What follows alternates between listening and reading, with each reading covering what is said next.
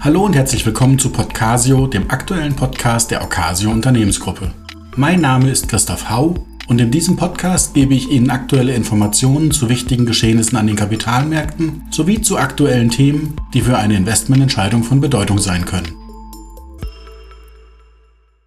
Der wirtschaftliche Aufstieg Chinas hatte jahrelang märchenhafte Züge. Die riesigen Rohstoffvorräte sicherten dem Land eine geopolitisch starke Position, eine breite Mittelschicht konnte etabliert werden und das Land entwickelt sich zur zweitgrößten Wirtschaftsmacht der Welt. Aber es ist unverkennbar, dass die chinesische Wirtschaft derzeit schwächelt. Chinas Regierung hatte in der Corona-Krise mit besonders strengen Maßnahmen gegen die Pandemie angekämpft. In vielen Bereichen war die dortige Wirtschaft komplett zum Stillstand gekommen. Nach dem Ende der Corona-Maßnahmen kam Chinas Wirtschaft aber nur für kurze Zeit wieder in Schwung und ist danach für viele Experten überraschend wieder in eine Schwächephase abgerutscht. Und es ist vor allem der Immobiliensektor, der Sorgen macht. Gerade hat der zweitgrößte Immobilienprojektentwickler des Landes, Evergrande, seine Geschäftszahlen veröffentlicht. Dort hat eine Halbierung der Verluste im ersten Halbjahr auf aktuell 4,2 Milliarden Euro nicht ausgereicht, um die unternehmensindividuellen Probleme zu lösen oder die Märkte zu beruhigen. 2017 bei einer Marktkapitalisierung von ca. 50 Milliarden Euro und zwischenzeitlicher langer Kursaussetzung wird das Unternehmen aktuell nur noch mit einem Börsenwert von etwas unter 350 Millionen Euro bewertet und das bei mehr als 300 Milliarden Euro Schulden. Grund genug, sich den Immobiliensektor etwas genauer anzuschauen. Einst war der Immobiliensektor der unerschütterliche Motor des chinesischen Höhenfluges. Nach der Finanzkrise 2008 wurden riesige Investitionsanreize geschaffen, die ein renommierter Harvard-Professor in einem Beitrag als den Schulden-Superzyklus bezeichnete. Diese befeuerten auch in China den Immobilienboom. Allerdings wirft der aufgeblähte Sektor, der ca. 25 Prozent des chinesischen Bruttoinlandsproduktes ausmacht, heute immer weniger ab. Aber nicht nur die Immobilienunternehmen sind direkt betroffen. Zudem sind Millionen von Chinesen im Immobiliensektor beschäftigt.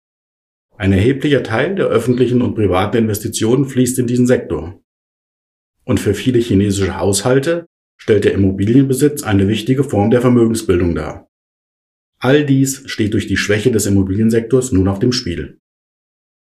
Angesichts der wachsenden Probleme hat die chinesische Regierung proaktiv mehrere Maßnahmen ergriffen, um diese zu lösen. Auch die chinesische Notenbank hat reagiert.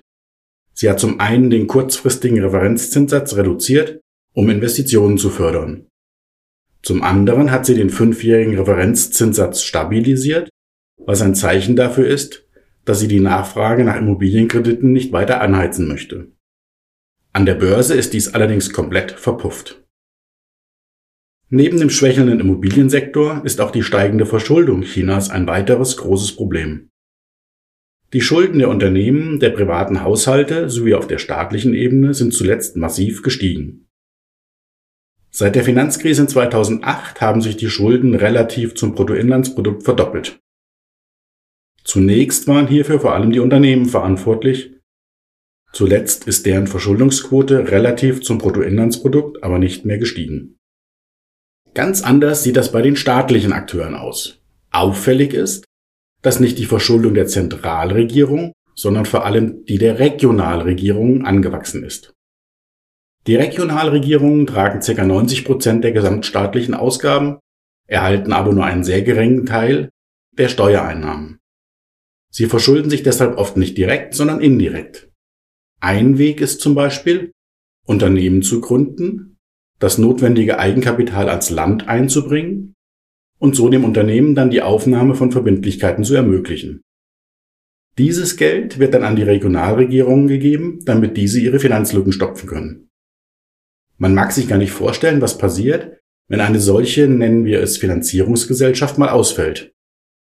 Zwar würde dann vermutlich die Zentralregierung einspringen, um eine größere Finanzkrise zu vermeiden und die soziale Stabilität zu sichern. Aber die aufkommende Nervosität dürfte die Kapitalmärkte sehr schwächen.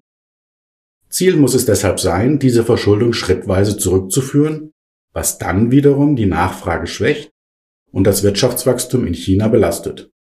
Dann drohen sogar Deflationsgefahren. Neben diesen beiden ausführlich behandelten Aspekten Immobilienmarkt und Verschuldung belasten noch weitere Themen die chinesische Wirtschaft bzw. Investitionen in die dortige Region.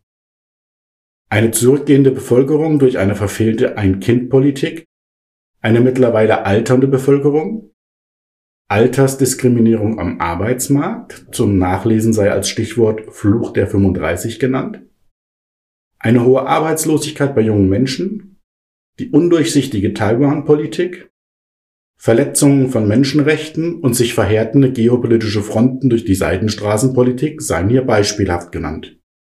Eine tiefergehende Analyse all dieser Themen an dieser Stelle würde aber den Rahmen hier sprengen.